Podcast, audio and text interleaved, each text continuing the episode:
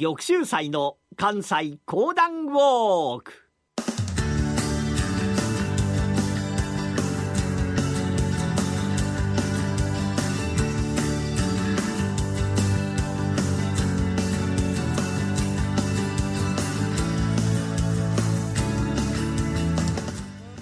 玉州祭の関西講談ウォーク。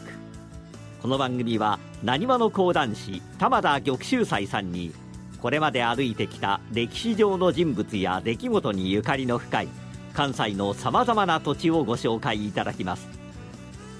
新年最初にお届けするのは豊臣秀吉のお話です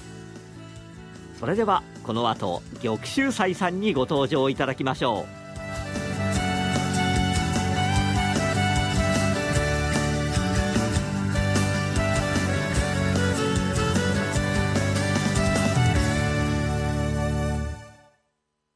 虎ノ門医学セミナー、より良い地域連携医療を目指して、高度先進医療機関である虎ノ門病院の医師などが、医療の動向から身近な病気の治療、予防などを幅広く解説します。虎ノ門医学セミナーは、毎週木曜日夜9時30分、好評放送中。新年明けましておめでとうございます。講談師の玉田玉秀祭でございます。いやー、この1月というのはめでたい月でございましてね、講談の中でめでたい方と申しますと、これ太閤秀吉。うーん、この秀吉さんというのは大変めでたい方でございまして、生まれましたのが正月の元日だそうでございますね。これからだんだんだんだんと出世をいたしまして、最も出世にとって一番大きな戦いと言われておりますのが、山崎の合戦と呼ばれているものでございます。京都の本能寺へ織田信長がおりましたところ、そこへとやって参りましたのが明智光秀、そこで織田信長を撃ってしまう。ところが秀吉その時にどこにいたのかと申しますと、備中高松城というところを水攻めしておりました。ここから一気に引き返し、いよいよ明智光秀と決戦をすることになるわけでございます。ところが光秀の方はと申しますと、秀吉が帰ってくるということが分かりましたから、今日から人数を率いて下の方へと下ってくる。その出会ったところが山崎表でございました。まあ、この山崎表、どこが急所かと申しますと、これが天王山と呼ばれる山でございます。まあ、高い山ではございませんが、この山を取った者が、この戦い制することができる。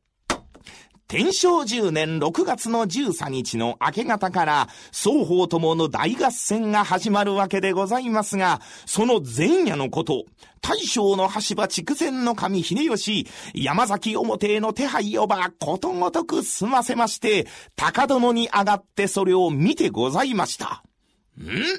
ん？やはり敵ながら逆賊光秀、あっぱれであるわと見ておりましたところ、思わず自分の陣形を見たときに、しまったこう叫んだんでございました。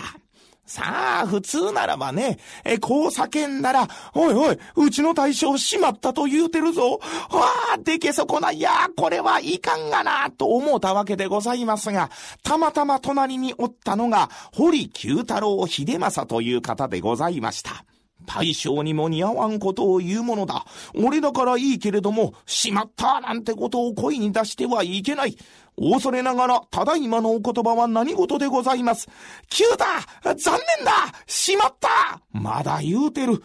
一体何をしまったとおっしゃるんで。いや、この山崎表、急所は天王山じゃ。天王山を取り損ねたすると堀九太郎。あ、この山崎表において第一に天皇山を取り切ってしまわなければなりません。しかしながら、殿は取り切っておられなかったそこで私、一族の堀剣物をば持ちまして、もはやずっと前に人数は小勢ながら500人、天皇山はもう取り切ってございます。何？取り切ってるというのか？うわ、かたじけないと頭を下げた。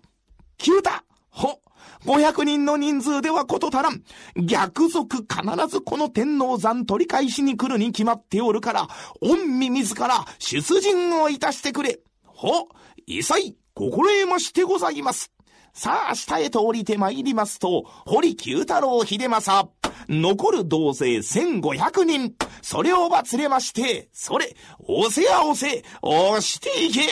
というので、どっと天皇山へと登って参りました。先へ堀剣物が取り仕切っておりますから、楽々と天皇山へと登る。ちょうど秀吉が物見へ上がってここに気づいたと同じ時刻、長岡天神の森に高殿に登ってございましたのが、明智日向の神光秀でございました。同じように人形をば見ておりますと、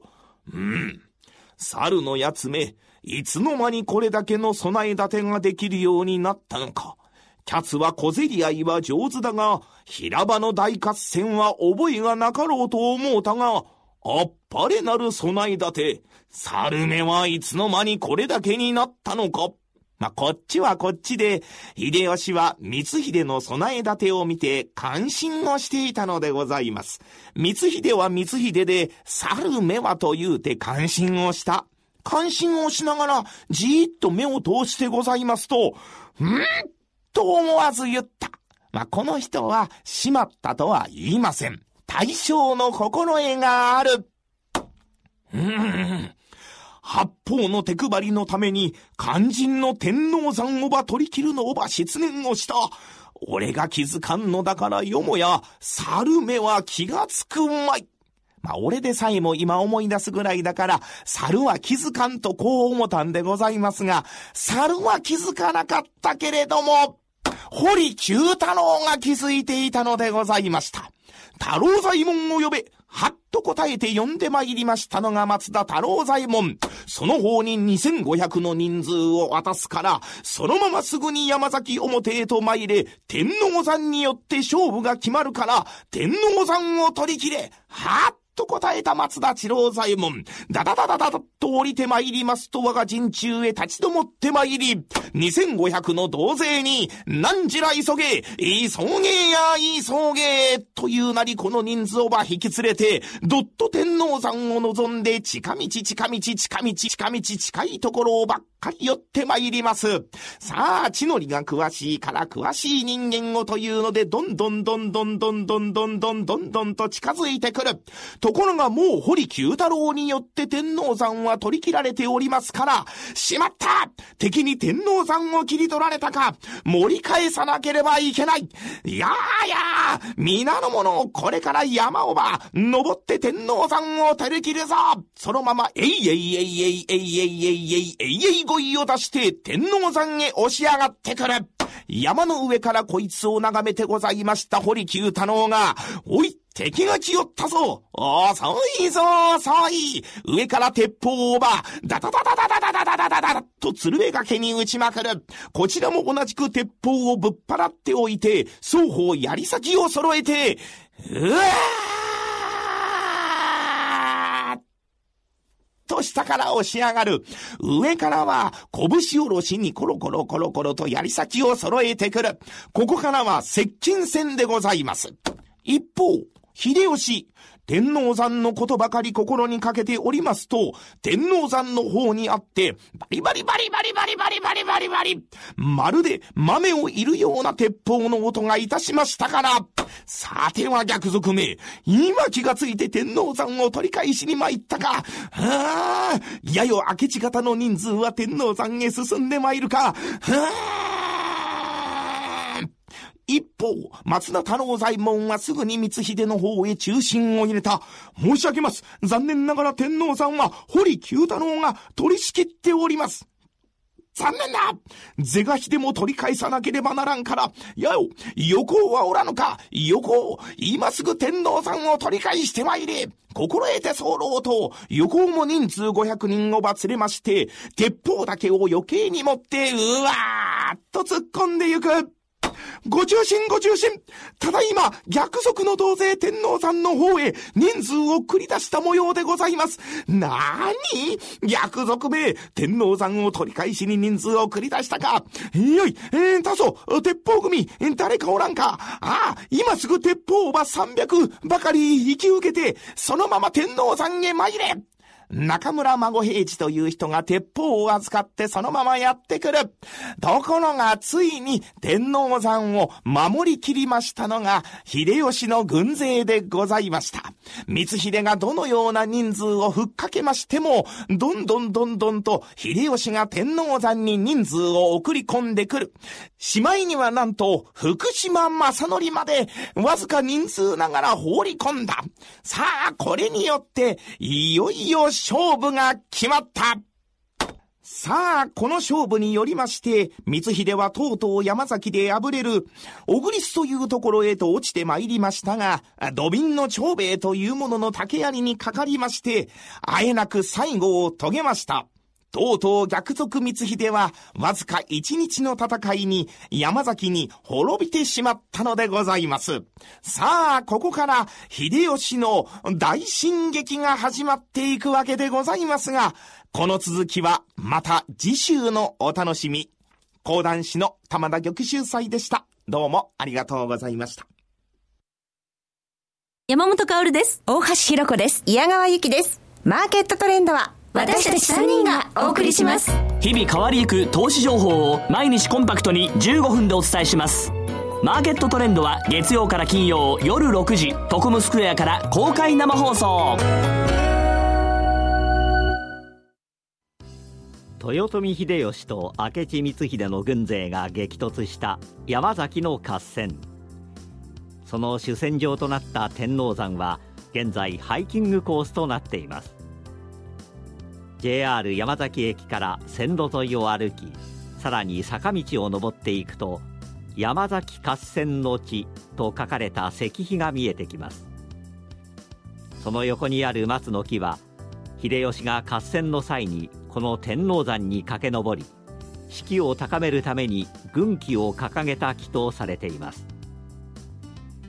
秀吉の軍勢はこの旗に後押しされるように敵の陣内に攻め入り光秀軍を総崩れの状態に追い込みました。現在松の木の近くに設けられた展望台からは京都盆地や大阪平野を一望することができます。ここからさらに急な勾配を登り岩を踏みしめて進むとようやく山頂が見えてきます。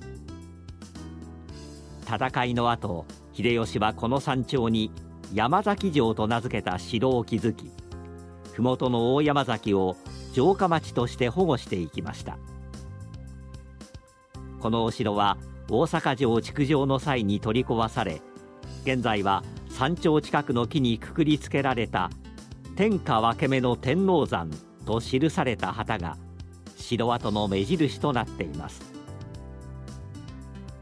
天王山山頂までは JR 山崎駅から歩いて50分ほど。